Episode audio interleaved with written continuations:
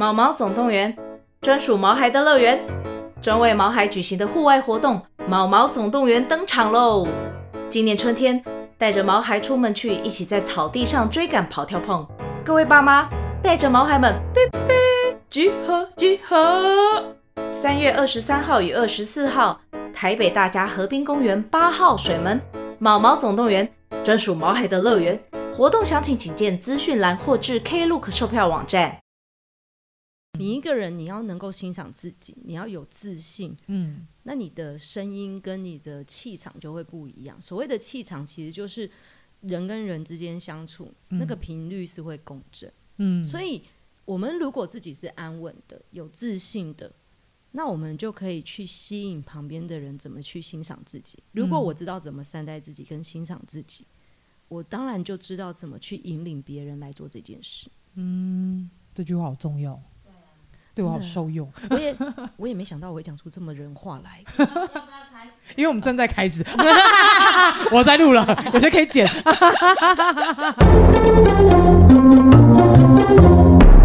未来的外星孩子的地球母地。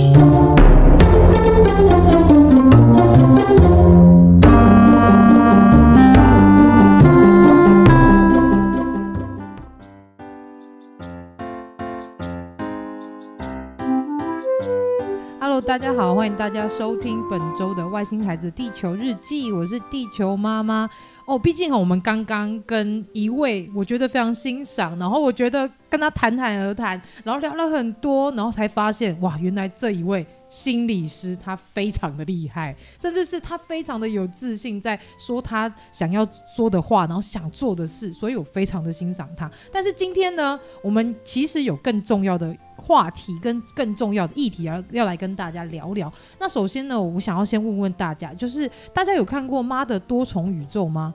就是这部电影，其实我觉得它唤起很多妈妈们对于自己内心深层的渴望，甚至是当我们。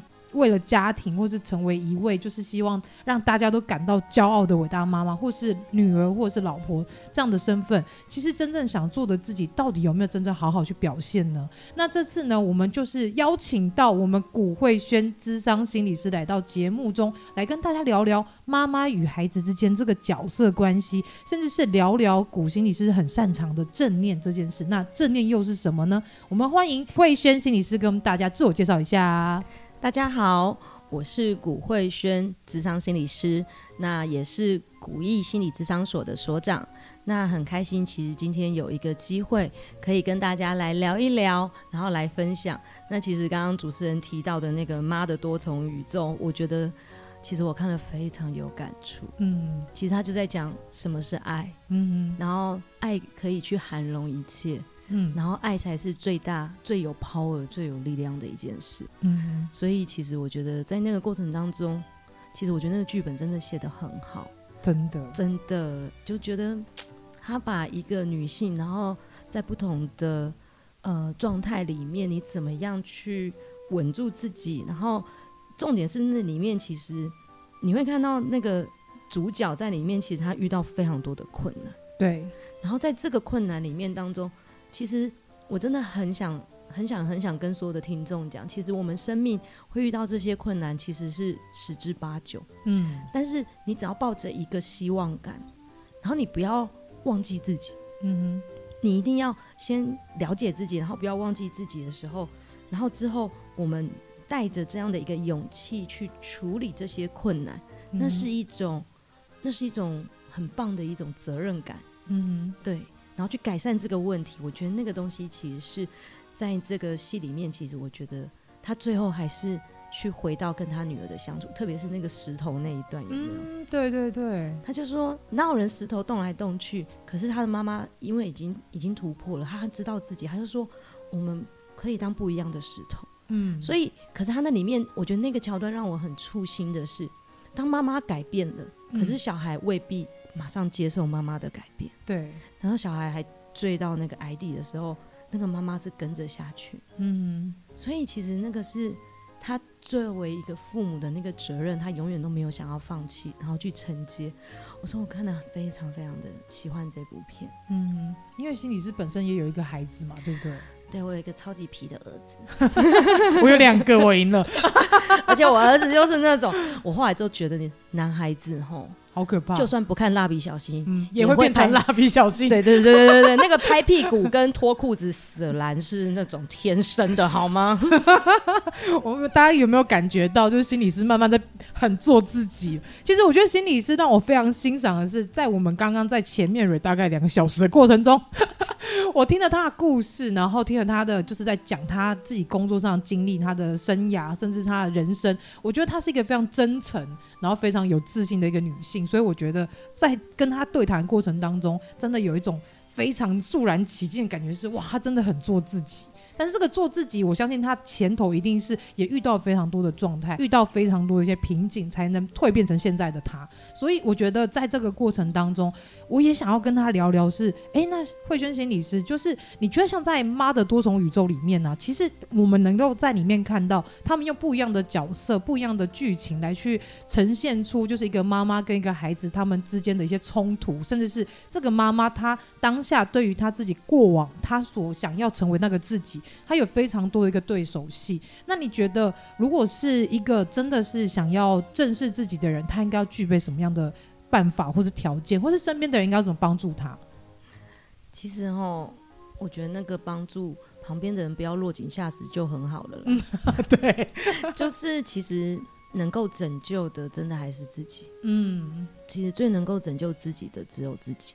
嗯，可是这件事情需要有一个。勇气，嗯，去面对跟看见自己，不管是所有的好或是不好，嗯哼，所以这个是一个，我觉得它不是一个很舒服的过程，但是当面对这个生命的困难的时候，当你走过去的时候，我常提醒自己，其实如果你知道你当下的身心状态，嗯，知道自己想要什么，需要什么。然后你去照料你的身体，嗯、这件事情是很重要。这也是为什么像你刚刚讲的那个正念，嗯、好像它英文叫 mindfulness，对，有些人也称之为静观，嗯、在香港其实称之为静观。其实就是这个东西在做的一件事叫觉察，嗯、awareness，就是你要觉察你自己的身心状态，嗯、知道你此刻身心需要的是什么。好比说，我们两个刚刚其实有提到说。其实我们的工作需要很多的讲话，嗯、因此喝水对我们来说就很重要。嗯，特别是当我们吐气讲话是等于吐气七，然后吸气一的过程当中，嗯、我们要怎么去说话？我们要怎么样去让对方听得见？嗯，我们想表达的事情。然后我觉得在这个里面当中，其实我觉得很辛苦的一件事情是，你去认识自己的时候。还需要练习不带评价，嗯，不需要责备自己，嗯、所以其实静观它其实在讲的就是我们透过刻意的练习去培养我们觉察的能力，嗯，同时在过程当中也要培养不评价，然后跟慈悲跟友善的方式，嗯的一个态度。所以它这可能会是一个冥想嘛，或者是说有任何一个形式可以来进入这个静观的部分。它是冥想的一种，嗯，对，冥想有很多种，对。那当代的静观的练习。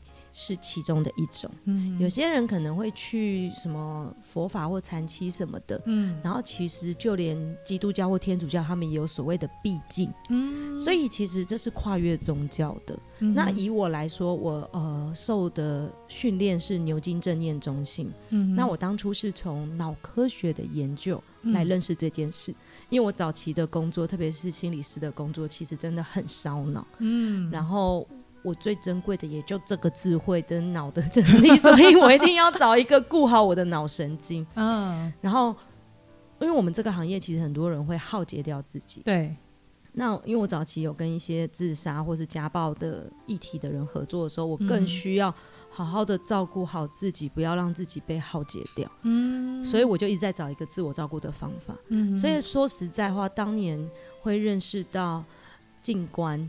其实是我想要自我照顾，嗯，我没有想过它会变成我的专业哦。哦，但是因为我从民国九十九年开始练习跟学习，嗯，那在这几在那个历程当中，我面临到家人的死亡，嗯，然后自己成为一个母亲，然后在婚姻关系的经营，然后以及自己的父母也会年老跟生病，各式各样的生命的事情之后，嗯，我发觉他对我真的很有帮助。嗯，对，我很喜欢静观。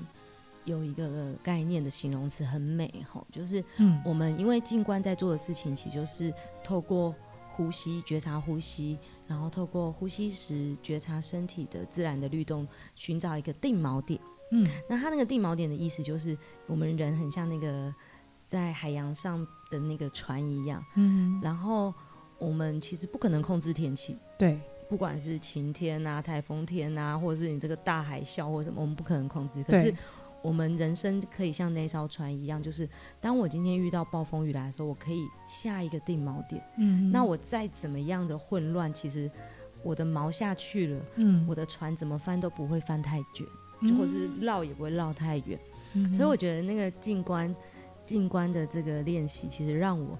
生命中遇到很多的不如意，或者是遇到很多的风浪的时候，嗯，我还是可以借由着呼吸去安稳自己的身心，哦，就像那个锚放下去之后，嗯，然后对自己的那个安定的力量就慢慢的油然而生。嗯，我就是帮自己去下一个，嗯，呃，可以 reset 的那个键，可以这么说。其实我觉得。我学了这个，为什么我一直说我是自我照顾之用？就是因为我的工作节奏很忙，嗯，所以其实常常用这个方法可以很能够贴近自己，嗯、或是照顾自己，嗯。然后我觉得用这样的方法，其实可以让你，就我刚刚讲的，眼明手快心不急，嗯哼。然后除此之外，我觉得更重要一点就是，你遇到再多的事情，你永远知道有什么方法可以先。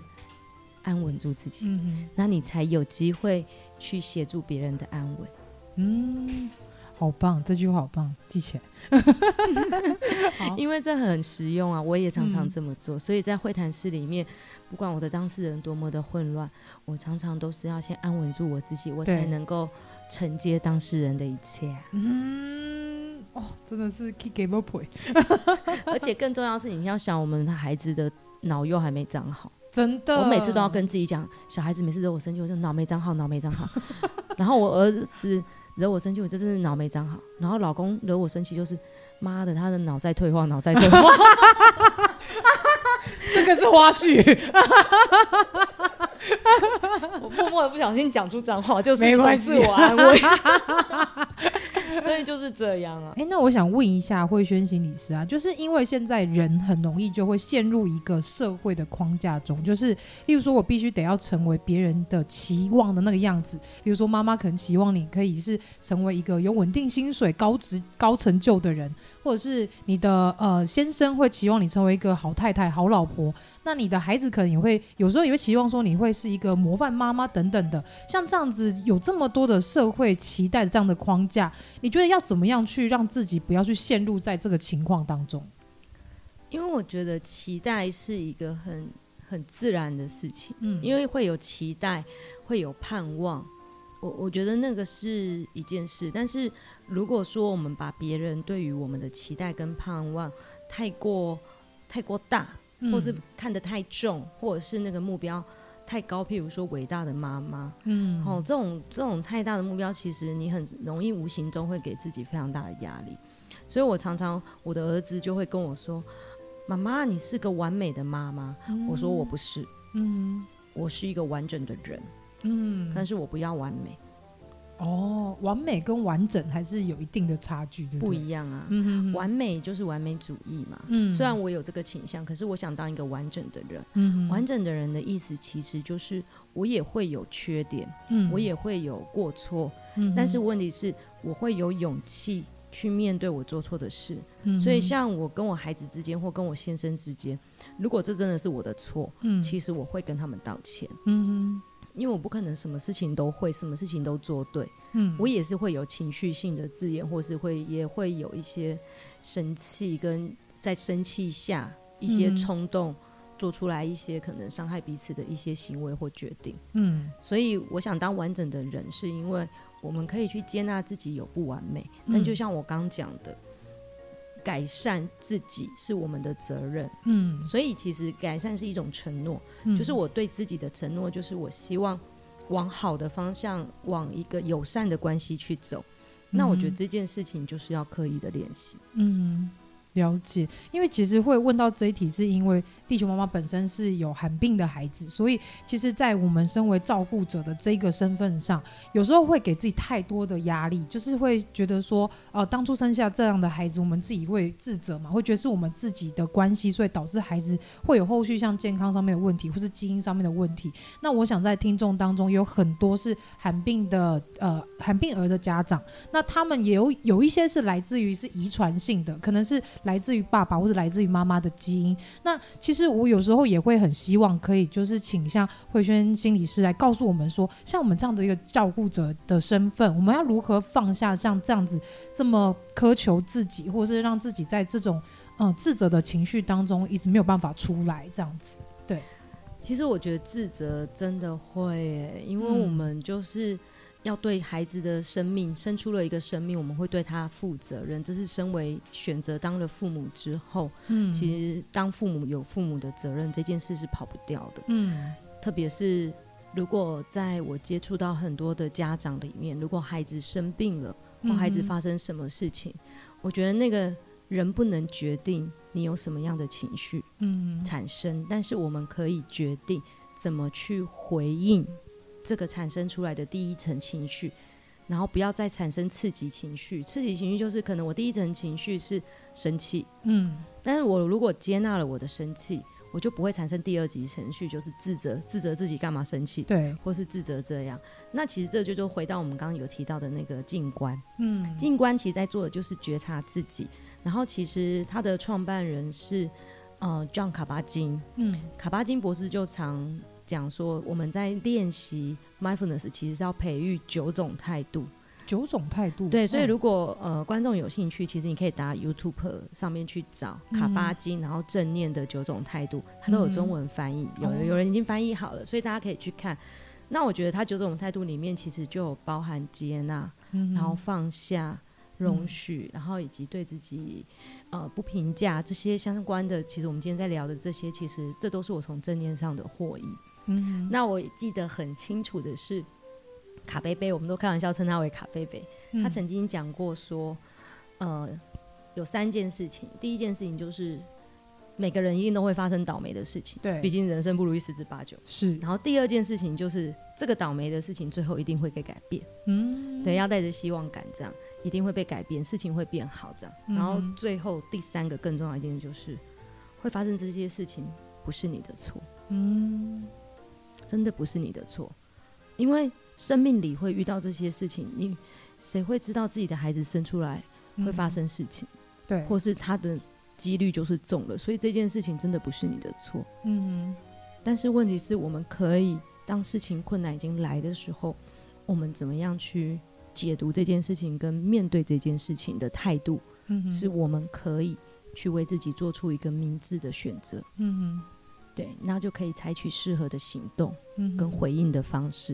嗯、了解，对，所以其实就是以像刚刚像古信是说，就是透过像接纳，然后透过像是各种的一种，哎，算是一个流程，然后让自己的状态可以变得比较了解说，说哦，原来我现在的情绪是什么，那我接纳我自己，然后我也不要把所有的过错都是把它视为是就是真，就是都是我自己所造成的，而是放过它。放过自己，放过自己，其实真的是放过自己。因为其实我觉得好多照顾者，嗯、特别是如果孩子生病的时候，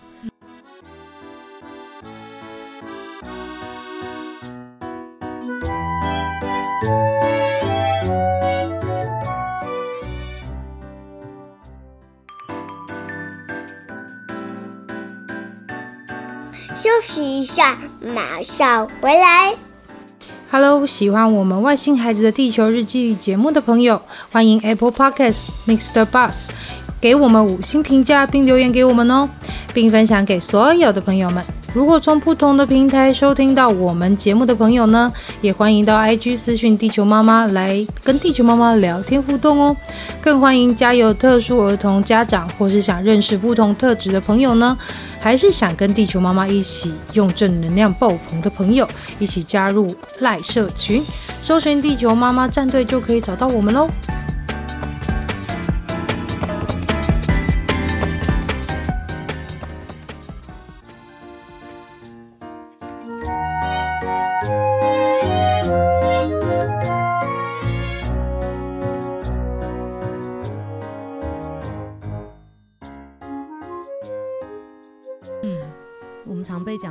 呵护备至，对，有没有？然后结果变成你对我们的孩子呵护备至，嗯，可是对自己却是严以待己，嗯，给自己可以有休息或是喝口水、喘口气的机会，都觉得，那、我这样是不是我有什么资格可以休息？对，我这样忙里偷闲可以吗？可是。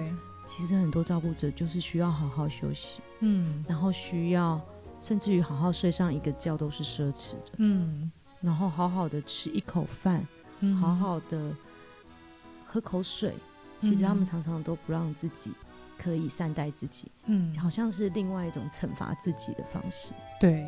我想这些应该是在古心理师看了那么多照顾者的家庭，甚至是你的个案当中非常深刻的体会到，对不对？很深刻。所以像其实我有时候在做一些照顾者的团体，嗯，我都会跟他们讲说，你一定要我好，嗯，你才好，嗯，你要把我放前面。所以你在学习怎么样去照顾别人的时候，其实更要先学会怎么照顾自己。嗯，你在学习怎么陪伴别人的时候，一定要先知道我如何跟自己陪伴自己，嗯，所以还是那个觉察很重要，对，对自己的觉察，因为我们才会知道说，其实我们常常别人都还没有去责备我们的时候，我们常常就会先自我责备，嗯，所以那个善待自己这件事情，照顾自己这件事是需要刻意的练习，嗯，然后这个刻意的练习就是刻意的对自己。有一种慈悲跟友善的方式，嗯哼，然后我我觉得对我来说，我都还在学习的路上，嗯，对这件事情，其实真的就是要多练习。就像你刚问到说，哎，要怎么样去练习？其实我很喜欢。Mindfulness 很喜欢静观这一套课程的原因，它其实是一个三十小时的课程，嗯，因为你三十小时才可以让你的生命有这个习惯，嗯，所以我们三十小时，然后每周是二点五小时，嗯，然后我们会有一个一日的止语的练习，一日静观，这个。我觉得那个是一个非常特别的经验，所以我每年都还是会让自己参与一次别人带的这个完整的八周的 course。然后，或是我自己会出来带，嗯，是因为我觉得那个过程是，你很大量的跟自己在一起的时候，你就会知道怎么样去陪伴自己是最有力量的。嗯，你会学到如何对自己做出最好的行动，嗯，最适合的行动是不断的让自己的内在资源可以源源不绝的自我补充。嗯。对，然后我觉得那个对我来说是让我一直在这一条临床的工作上来说非常重要的一个滋养自己的方法。嗯。因为其实，在像是心理师啊，或者是像社工啊，然后像是各种，特别是在照顾弱势团体的一些工作，一些专业工作者，其实他们的内心的压力是很高压的，是因为他们看过太多悲伤的故事，然后也经历过非常多这些人的人生。其实你们内心也是要有某程度的一个很高强。高强度的一个抗压性，好像才有办法去再跟陪伴这一些人继续度过他们的人生。其实你讲到那个抗压性，就让我想到，嗯、其实你知道吗？嗯、常常很多人说，有些人会觉得说啊，我自己得到忧郁症或得到焦虑症是弱者，嗯、其实不是，通常就是能者多劳、嗯、啊。对，你就是真的太辛苦了，所以你的身体、你的大脑跟你抗议说，我需要用一个疾病来休息。啊，真的，嗯，这我有点意外，因为你常常很多人都只一直在顾别人，对，然后其实情绪，我我们的身体会知道。嗯，所以其实很多人长期都肌肉紧绷，对，然后压力大的人就会肌肉紧绷到肩颈酸痛，对，甚至于睡不着。嗯，然后常常就是为了照顾别人，忽略掉自己，嗯所以就是肠胃道也可能出出现一些疾病，然后甚至于忘记喝水，嗯然后膀胱这边也会出现问题。对，对啊。真的是身体坏光光啊！对呀、啊，所以常常我常常在有时候在看一些照顾者，如果说他们那个被照顾的病人已经毕业了，嗯，他自己身体的身心症状才出来。哦，反正是在真正的可以休息的时候，反正你的身体就大反扑，各种状况就出现。他就是需要你关心他。嗯、所以其实我觉得我喜欢那套课程，是因为他在课程里面他会教你，不管是呃。行动的方式去觉察，或者是在静止的方式的觉察，所以他的确会有一些呃当代静观的静坐的引导方式，嗯，然后或者是像身体扫描，或者是他会有动态的，就像伸展，嗯，对，然后或者是你在吃东西，嗯，其实当你时时刻刻知道怎么的去觉察自己跟照顾自己的时候，你其实可以眼明手快。嗯，然后心不急。哦，那所以古心理师，你有把这一套用在亲子教养上吗？非常需要，因为我儿子，呃，我儿子是一个非常活泼好动的的孩子，嗯，跟他妈一样，所以自己生的自己生的，嗯，但是我觉得这一套其实对我来说，就像我刚刚讲的，我本来就是先运用在自己的生命里面，嗯，所以孩子真的是我们最棒的老师。嗯，他很直接又很自然，嗯，然后所以其实我觉得我很喜欢翻译，为什么 mindfulness 我喜欢它的翻译叫静观，而不是正念的原因，是因为我们在孩子身上就可以静观其变。哎，怎么说？运用在我们自己身上也是啊，就是静一静，先停下来，嗯，然后其实正念只做一件事情，就是观察自己的呼吸，嗯，然后其实。事情真正的原貌是什么？嗯、到底他是不想，嗯、还是其实他是不能？嗯哼，有的时候孩子的大脑发育就是还没到那里，嗯、所以我们要看见他的不能。嗯哼，但是如果我常常解读都是不想，我会觉得你就是懒惰，你就是不想做这件事。嗯、可是有时候还像孩子的大脑还没长好，所以他的情绪也没办法稳定。对，是他的不能。所以需要一个家长或成人去引导他们去调节自己的情绪。嗯，他不是故意在那边闹脾气，不是故意躺在地上的啊。嗯，所以当看见这个其实事情真正的原貌的时候，我们会比较有耐心。这也是在静观里面要培养的态度之一。嗯，然后变就是，其实我们人很有趣啊。你只要把注意力专注集中停留在呼吸上几回的时候，嗯，我们的前额叶就会有比较 working 嘛，嗯，然后前额叶就掌管情绪调节的，所以变就是你的身心，其实当你觉察呼吸几次，你的身心就会转变了，嗯，哎，你就可以做到身松心也宽。嗯，你的情绪在稳定的状态下，跟你情绪在忧郁或是焦躁的状态下，其实我们的思考的弹性是不一样的。嗯，那你越松，你就更能够有耐心，然后也更能够看到事情的原貌。嗯，然后就能够为彼此在这个当下做出最适合的回应。嗯。因为毕竟在亲子教养路上，如果说家长做了一些，可能因为在情绪上面，情绪来的时候，然后你不小心做了一些错误的一些行为或者举动，其实孩子们他们都在吸收，或者是他们记起来。那也许在某一天长大的过程当中，他会觉得这这件事情，例如说打骂这件事情是对的，因为爸妈这样曾经用这种方式教育我，所以他们可能会觉得说这样的方式是对的。那如果说家长可以就是适当的让自己在快要冲突的时候，你可以先静下来，给彼此一个空间，让彼此都可以稍微冷静下来之后，我们再来互相彼此了解刚刚发生什么事情，也许会比较少发生那一些未来会发生的憾事。比如说，可能很多孩子是因为这样子，然后长大成为一个被就是心理受伤的大人。那我们其实也有很多现在正在呃有下一代的这些大人，其实也是心理受伤的孩子长大。所以这是一个非常的轮回的一个状态。那如果说我们大人其实可以把自己可以调整到比较适合自己的步调，然后甚至是让自己的状态比较平稳的时候，孩子们学习的也会是一个正确的，是然后适合自己的方式。我想这应该也是。呃，这套系统想要带给大家，可以让大家更有觉知的去观察身边的一切，然后更有觉知的去观察自己的状态，应该是这样，没错吧？你讲的非常的好哎，特别是你连到那个空间，嗯，其实我们在静观的八周练习里面有一个非常重要的一个练习，叫做呼吸空间，嗯，就是用呼吸去创造一个思考弹性的空间，哦，然后让我们不要直接反应，嗯哼。而是有经过思考，然后做出明智的回应。嗯，因为反应跟回应不一样。对，反应就是一个很直觉性的。譬如说，如果我们现在看到一条蛇在这里，我想我们两个应该都会惊声尖叫，对，跳起来。对对。但是适当的回应就是，哦，我可能看清楚，哦，可能这个蛇没毒，哦，可能它只是个草绳。嗯，对。所以回应的话，就是我们经过了解自己的身心状态，然后了解事情的全貌，嗯，然后再做出适当的回应。所以回应是。是这个意思哦，原来如此。那看起来这一套系统真的是非常适合每一个人都可以使用，对不对？呃，还是它有限制？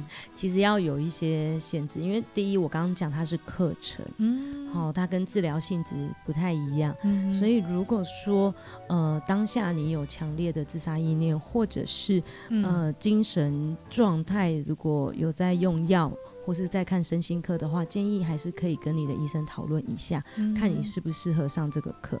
因为我刚刚有提到，全然的去接受自己是需要有勇气的。嗯哼，你去看见自己的，呃，所有一切，但是不评判自己是要刻意练习。嗯哼，不然的话，有的时候我们去看到自己的缺点的时候。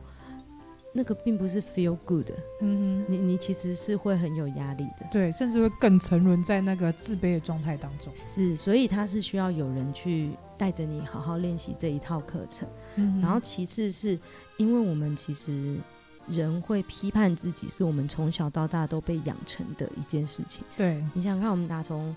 小很小开始就会开始被评分，对，然后甲等乙等被比较，对，就是我们都这样长大，嗯、所以我刚刚就讲，连我自己到现在都还在练习，嗯，然后就像我也曾经，也曾经跟我儿子发生过冲突，然后我就会大吼他过，嗯，对，心理师也会大吼，好吗？心理师不是不会生气，但是我大吼之后，我很快就觉察到。然后我就跟我儿子道歉，嗯、我说我对这件事情很生气，嗯、可是我不该用这样的方式让你知道我的生气，嗯、我可以有不同的表达方法。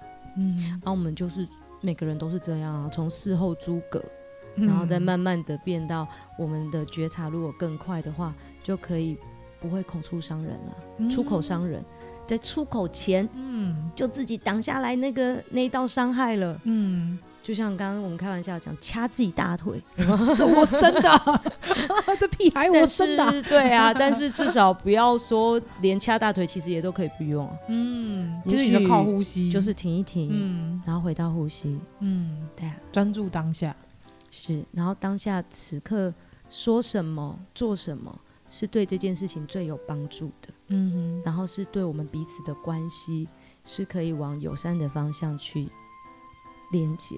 嗯、所以我常跟我儿子说，我不是完美的人，嗯，但是我是完整的人。然后我可能会做错事，嗯、可是如果你让我知道，我可以更知道怎么去修正我自己对你表达的方法。嗯哼，那你刚讲提到另外一个很重要的是，其实我们大人跟孩子认错，我们就在跟孩子示范一件事情，嗯，就是我们如何有勇气去改变我们可以改变的。嗯哼，所以孩子是个学着我们的啊。对，如果大人都死不认错，或者大人彼此之间冲突、嗯、都假装没事，嗯、然后逃避闪躲，其实孩子也学到这样啊。嗯，因为其实我刚好想要 feedback 一点，就是我曾经访问过一个离婚的单亲妈妈，那她曾经就是。有没有讨论到一点是，就是当孩子看到两个就是不相爱的父母，然后他们所营造出来的氛围，或者是他们在争吵的当下那些伤害的言论，其实孩子们他们都能感受到，无论他们几岁，甚至更小。那个氛围、那个环境，他们是可以感受到的。就其实也是。要跟大家说的是，我们在做的每一件事情，孩子们都在学习。那其实做错没有关系，因为谁不会犯错，这很正常。但是犯错之后，你要所去把它弥补的这个部分就很重要。例如说，你可以展现给孩子看，让孩子知道说，诶，即便我们做错，但是我们用什么方法去弥补它，或是我们用什么方法去修正它。那我们接下来该怎么做，不会导致下一次再犯错？这就是很好的一个演示。然后再接下来就是大人真的不要有那么强烈的自尊心，因为像看那个《妈的多重宇宙》里面，你就会发现女主角她就是一直展现我就是妈妈的那个价值，我就是妈妈的那个状态，所以你必须听我的妈妈，对不对？对，就是我无论做什么事情都是我都是为了你好，就我东西为了你好啦。那长辈不是很爱讲这句话吗？东西为了你啦。对对对，就是常常我们好像也会不小心陷入那种状态，就是我就是因为你好，所以我才会想这么多，我觉得因为你好。所以我才会想要保护你，但其实很多时候我们都忘记去问对方需不需要，或者是对方真的适合吗？或对方到底需要什么？对，所以我常常有时候会跟我儿子说：“你必须得让我知道，嗯，我此刻可以做什么是比较能够帮助你，或是协助你，或陪伴你。嗯”然后我儿子也很可爱，他会跟我说：“你是我妈，你难道不知道吗？” 然后我就说，我是心理师，我又不是算命师的嘞。我以 为我不会通灵。哎呀，你以为我是通灵少女吗？不好意思哦，我我虽然是个大神，是个心理师大神，但是问题是我没有通灵能力。嗯、而且我跟我儿子讲一句，我说，而且你最知道你自己需要什么。嗯、可是如果你不知道怎么去知道自己的不知道，嗯，或知道自己的需求，嗯，我可以陪你一起探索。哦，这就是陪伴的力量。对，就像我们其实很多大人也都不知道自己需要什么。对，真的。所以我们心理师才不会没逃路啊！真的耶！我们就是陪你一起找到你需要什么，然后所以欢迎大家可以好好的找你周围的心理智商，不是说一定要遇到生活的痛苦才要心理智商。其实心理智商就是一个。认识自己的其中一个方法，然后有一个专业的人，嗯，陪你去探索自己，嗯，对啊。因为我曾经有听一个心理师说过，他就说，其实心理智商有点就是像看感冒一样，你预感到自己有点快感冒，你就可以赶快去看。它并不是一个就是你生病过后你才需要去求救求救的一个东西。那概念是像这样吗？哦，还是说，其实我只要觉得我现在对自己很迷惘，我就可以去找心理师聊聊？呃，那个切入点时机应该是在什么时候？我觉得其实任何时刻都可以做心理智商。嗯，那但是如果像你讲的，我真的已经是感冒了，嗯，好，我真的已经受到很大的苦，或是已经生命经历到非常多的痛苦都感知到的时候，那个就进入到心理治疗。哦，但智商的话，就像譬如说。我们也有减重智商啊，怀孕前智商啊。嗯、当我要做任何的决定之前，嗯、我如果需要有人陪我去厘清我在这件事情的想法，我在这件事情的感受，就可以来智商了。哦，所以其实并没有一定的标准，而是说，当你真的需要有人陪伴你。然后跟你一起去寻找一个解答的时候，也许你自己找不到那个答案，那我们透过一个专业的智商心理师来告诉你，来陪伴你，找出你真的心里想要的那个答案。我想这应该是也是最棒的选择。而且其实我最常讲的一句话，我都会跟我的当事人说：“嗯，你才是自己的专家。嗯，我只是擅长陪伴你的专家。”哦，因为我就像回到我们刚前面最早开始讲的，嗯，就像妈的多重宇宙一样。其实最后能拯救自己的人是自己。嗯，可是当你把自己拯救好了，你站稳了，你才有力量去辅佐、去帮忙你周围的人。嗯，所以你有没有发现他在那部电影，其实他都用拥抱对去软化掉那些武器对，然后我们不畏惧那些武器的伤害。嗯哼，然后伤口虽然会在，嗯。疤痕可能也还在，嗯，但伤口会痊愈，对，但疤就在啦。可是我去接纳我们曾经有这些疤，它也是我的一切，嗯。然后你看，孩子，我我觉得他那个寓意很好，哎，就是最后要毁掉那个孩子的一切，是一个一个他女儿所创造出来的，嗯、一个最具毁灭性的。其实那个孩子有出问题，真的会毁灭掉一个人的。所有一切，嗯，那特别是父母，嗯，然后最冲击的更是妈妈，对，因为那是从我们身上掉下来的一块肉啊，嗯，这是之前看那个有一出大陆剧就讲。孩子就是母亲身上掉下来的一块肉啊，嗯，母子连心啊，母女连心，其实真的，嗯，所以不管我们的孩子怎么样，他都是曾经在我们怀胎十个月里面，我们其实是直接的连接，嗯嗯，所以有时候会不会因为过度的期望，孩子可以就是望子成龙、望女成凤？所以这就要很多很多自己的觉察跟提醒，知道说我会不会不自觉的把一些不合理的期待也放在孩子身上。嗯，其实像很多父母都没有觉察到自己的一些遗憾，嗯，或者是一些过往的一些议题，然后就会去把他的这个期待放在孩子身上。嗯，好比说，哦，我以前都没有钱去学钢琴，嗯，所以我就要逼着我的孩子要学会钢琴。嗯哼，有没有？或者是。像我的老公有时候都开玩笑，就跟我儿子讲说：“你要不要学钢琴？” 然后我，我就说：“你为什么要一直逼儿子学钢琴？”他说：“嗯、你看那个周杰伦就可以娶到很漂亮的昆凌。”我说：“是这样，哎，是这样吗？是这样，是这样吗？是怎样？是你现在娶到我不行吗？”他就会说：“这不一样，这个娶到心理师也是一种生活品质提升的好方法。”真的吗？真的。对，所以其实当我老公看清楚他这件事情是来自于自己过往没有学习到的一个遗憾的时候，嗯、他就不会逼着我的孩子去，他就看清楚，其实他的初衷是希望我的孩子如果能够认识音乐的美感，嗯，然后其实对他来说，听音乐是一种很疗愈自己的方法，嗯，然后我觉得回到我们的初衷，嗯，回到其实我们其实孩子刚出生的时候，我们只希望他健康就好，对，真的，对啊，所以健康点后。对啊，但是不健康也是孩子的一部分。嗯，毕竟所谓的健不健康，我们只能尽我们在旁边陪伴的时候。嗯，而且有些孩子其实，特别像寒病的孩子，其实很多是会受困在身体的痛苦内。对，但不代表他的心理健康就不健康啊。嗯，真的。对啊，所以很多孩子他们其实还是可以微笑着去面对所有的一切。嗯。因为我刚在跟心理师聊过程当中，有听到你好像也有经历过一些像是罕病的照顾者这一块，对不对？那我想就是因为毕竟你有这样参与过，所以其实，在你刚刚在说就是有关于孩子健不健康这件事情的时候，我有个很大的体悟。因为在我我有两个小孩嘛，第一个孩子算是寒病的孩子，但是我那时候直接在生就是在生第二胎的时候，我就心里只有很大的想法是，我只希望你健康就好。因为毕竟哥哥的状态已经让我们知道，他身体会有像刚刚摄影师说的，他会有很多受限，然后甚至是他的心智上也有一些呃比较障碍的部分。可是当我们知道了，也去接纳了所有的一切，那在怀第二胎这个孩子的时候，我们就不会有把过多可能当初像刚刚您说的，我们会有把一些小时候的一些期望啊、期盼啊。遗憾、啊，放在这个孩子身上。那因为第一个孩子这样状况，那第二个孩子我们真的就只有很深刻希望他健康就好。对，因为毕竟教养一个孩子虽然说很重要，但是孩子的健康，尤其是他身心的健康，其实对我们父母来说也是一个功课。对，可是我觉得这对很多父母来说一定要记住一件事情：嗯、就算我们在婚前做了再多的保障跟检测。